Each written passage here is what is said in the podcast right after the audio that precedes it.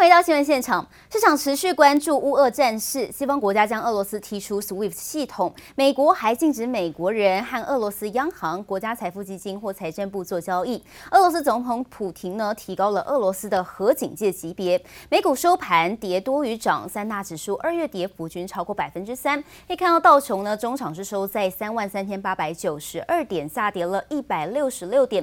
费城半导体呢，则是收在三千四百二十九点，下跌了二十。三三点，标普呢是四千三百七十三点，下跌了十点，三个指数呢均是下跌的。纳斯达克呢是小涨了百分之零点四一，收在一万三千七百五十一点。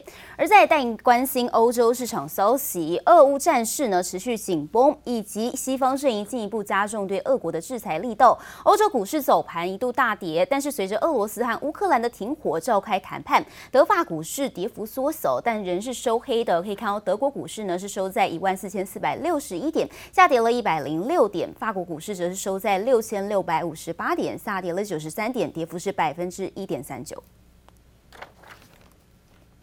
再带您关心，乌克兰总统泽伦斯基二十七号证实了愿意与俄罗斯代表团在白俄边界进行会面谈判，将在当地时间周一进行。不过，根据外媒的报道，最新卫星图像显示，俄罗斯已经调动了数百辆的军用车辆，在乌克兰首都约六十四公里外部署，并向基辅方向移动，试图补足后勤不足的情况。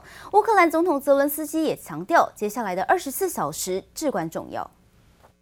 大批俄罗斯军队在乌克兰临近城市集结，朝首都基辅方向挺进，绵延超过五公里。最新卫星影像曝光，俄罗斯调动载有燃料、坦克、步兵战车，数百辆的军事车辆力拼拿下基辅。乌克兰总统泽伦斯基也和英国首相强生热线通话，强调接下来二十四小时至关重要，说明乌克兰情势危急。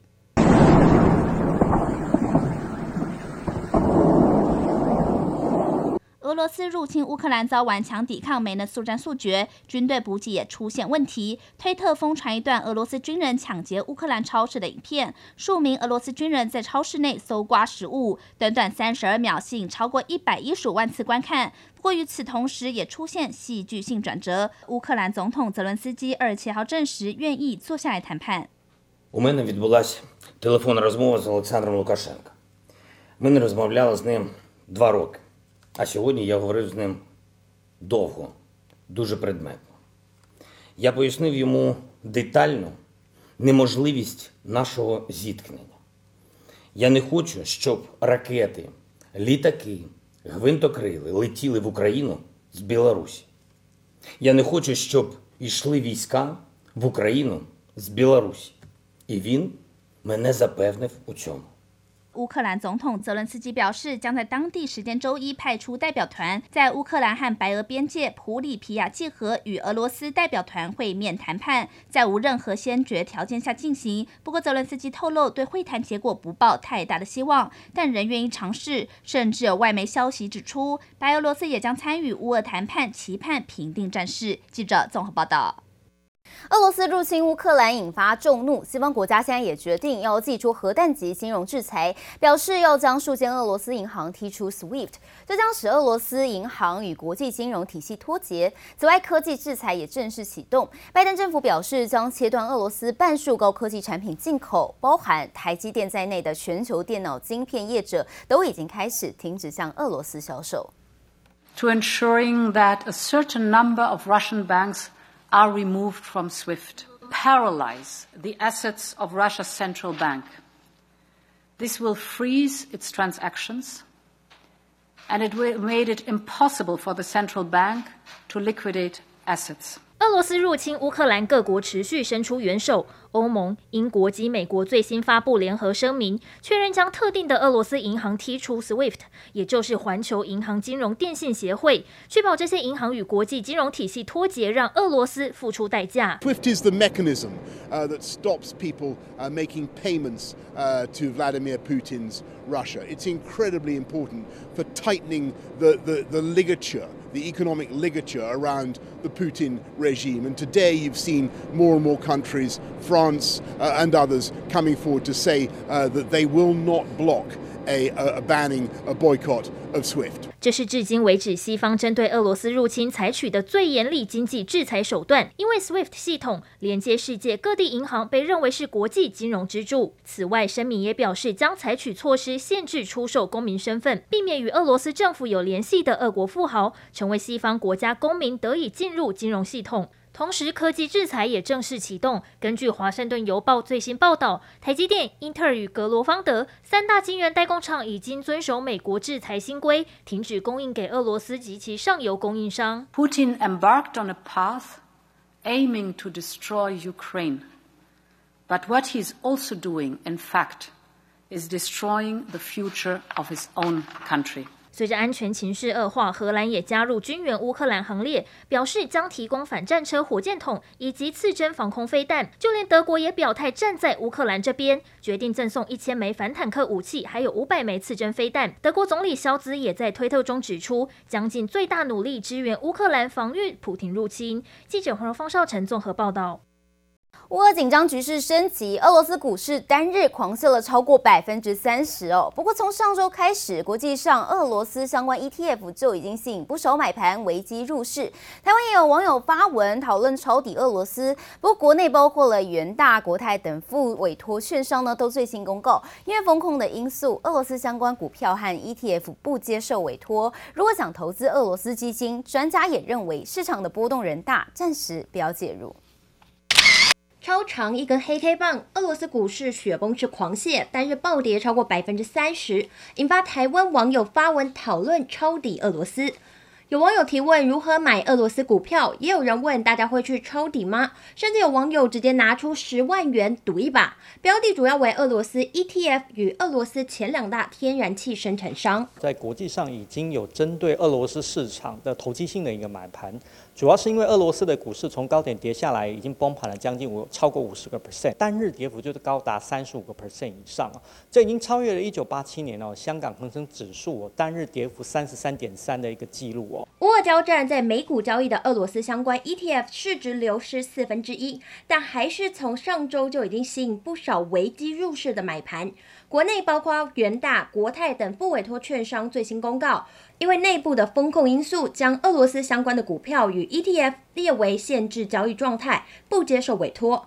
因此，如果真的打算抄底，只能透过美股券商交易或是俄罗斯基金。不过，专家示警，投资人手脚如果不够快，还是不要碰。从今年以来呢，这个俄罗斯的基金呢，平均的跌幅已经到达二十二个 percent 以上。短线来讲，因为我们有讲过，在基金的分类上面的话。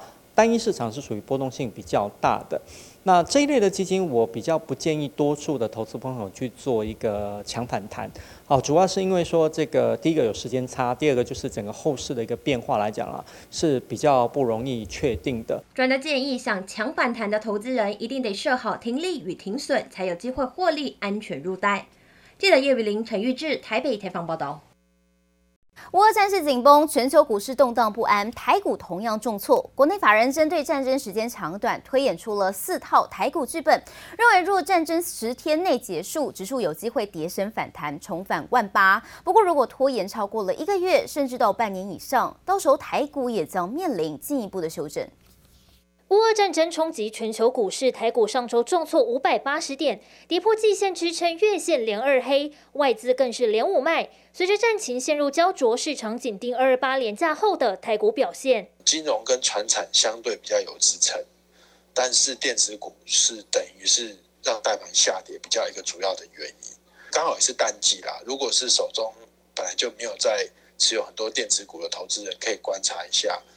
二月份的营收，甚至到三月份的状况，来看看是不是市场上对需求，就是尤其在客户端这边备货，他们有所缩手。乌俄战况演变成外资焦点，国内法人提出四套剧本及因应策略。首先，若双方战事十天内结束，台股有机会跌升反弹，重返万八。若拖延超过十天，指数将在一万七千五百点到一万八千点间反复震荡。如果战事延续超过一个月，大盘恐怕回测年线与万七大关，甚至若是冲突长达半年以上，法人预估台股届时将面临进一步的修正。而在西方国家宣布将俄罗斯大型银行踢出 SWIFT 之后，国际信评调降俄罗斯信用评等。对此持有俄债的国泰人寿表示，对俄罗斯曝险两百亿元，只占投资规模不到百分之零点三，因此影响不大。不过分析师还是提醒，要注意地缘政治风险。如果战事拖到半年以上，那对金融类，尤其是各国的债券、债市是很不好的。但是短期要马上影响不至于，因为各国敢利用金融的手段来对俄罗斯做制裁，那就表示他们有所把握。短期我一定会让你很痛，可是我们不会有很大的影响。根据外电报道，俄罗斯央行宣布禁止外资出售俄罗斯有价证券。台湾金融业对俄罗斯曝险金额超过两千两百九十一亿元，后续效应也成为市场焦点。国安基金操盘手阮清华认为，目前看起来变数还很多，因此会持续关注乌俄后续变化。记者黄嘉铭话台北采访报道。乌俄开战也让市场避险情绪呢急速的升温，让金价一路呢狂飙。二十四号一度升到每盎司一千九百七十美元，挑战历史新高价。不少外资也看涨金价，像是高盛预期黄金有机会升到两千三百五十美元。不过专家分析了，依照历史经验，战争所带来的金价涨势非常的短暂。如果投资人现在进场，恐怕会被套牢。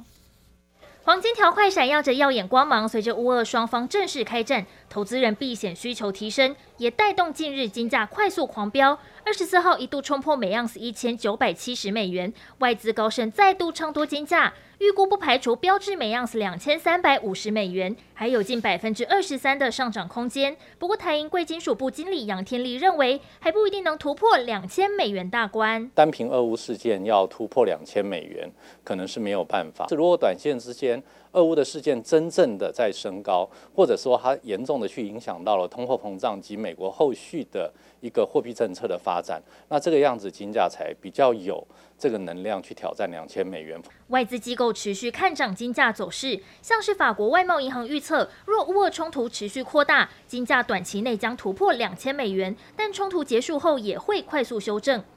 内资投信黄金 ETF 研究团队也分析，波湾战争等四次战争后的金价走势，指出风险事件对黄金的影响，一般都在开战一到三个月后就会下跌。目前当然金价它的下档的支撑已经慢慢提高到。大约一千八百七十美元左右，但在上档的压力呢，一九二零跟一九六零，目前并没有一个有效的突破。因此，短线我们还是会把一九二零跟一九六零当一个主要的压力带。在目前这种呃行情的这个消息面的作用之下，一般投资人其实是保持观望比较好。杨天立表示，从历史经验来看，战争所带来的金价涨势很短暂，可能一两个月内就会消除。因此，若想现在进场，恐怕要做好被套牢的心理准备。记者黄耀雄在台北采访报道。乌俄战争也延烧到了汽车产业。专家指出，由于汽车使用的关键金属元素大多都是来自于俄罗斯，包含了镍和钯。现在战争开打，导致这些金属没有办法出口，市场价格也不断上涨。因此，未来汽车产量可能再度减少，而车价恐怕也会再度攀升。科技感十足，圆滑曲线搭配半透明车壳，电动汽车成为全球车厂百家争鸣之地。不过，原本已经受到晶片荒影响产量，现在乌俄战争开打，竟然也延烧到了电动车产业。电动车里面的锂电池最重要的呃镍金属这个元素，最大出口国目前其实就是来自于俄罗斯。那在因为乌俄战争影响之外，我相信镍元素它接下来会会慢慢的减少。汽车制造所需要的金属原物料，很大的一部分都是仰赖俄罗斯。此外，俄罗斯也是许多汽车制造商生产基地，包括福斯、Toyota 等品牌在俄罗斯都有生产工厂。包含像是这个铝啊、镍啊，哦，那甚至是一些这个贵金属，哦包含像钯金、铂金哦，还是有这个持续上涨的这个趋势。主要是因为俄罗斯实际上是相当大的一个出产国。市场分析，乌俄战争影响汽车产业，恐怕导致全球产量大减，消费者恐怕得面临油价、车价持续上涨的心理准备。而不止汽车产业，台湾自行车、健身器材最主要的出口市场也在欧洲。商用运动器材制造商指出，要同时面对运价、原物料双涨，只能跟着调整价格。原物料其实从去年就开始涨，譬如说铁件嘛，铁管、铁件料。然后电子药件，电子药件它不但涨价，然后它交起来不稳定，运费跟原物料涨双涨。那你本身如果不涨价的话，你你没有毛利，干脆就不要做。大概涨了有六七趴有。俄罗斯很多银行现在可能这个呃，比如说放款这边受到一些限制。所以大家会担心接下来这个产能会有些受阻，在这个真正的这个停火协议之前，哦，实际上接下来的这个呃相关原物料都还是会维持一个高档震荡的一个情况。无论西方制裁或是俄国主动切断供给，都将造成国际原油及工业金属紧缺。专家分析，最有可能受惠的产业是塑化与钢铁，将带动产品价格上涨。乌俄开战不仅影响各国局势，俄罗斯手中掌握的关键原物料也牵动着各项产业经贸发展。记者温婉婷、嘉明。化台北采访报道，产业焦点带您关心：长荣集团大房三兄弟分裂成两派，互不相让。最主战场的长荣国际举办了股东临时会，最后由张国明、张国政为主的弟弟派顺利抢下三董一间的多数席次，经营权正式变天。据了解，逆转胜的原因是因为二房张国伟的妈妈改变了心意，支持弟弟派，让弟弟派顺利赢得长荣国际的经营权。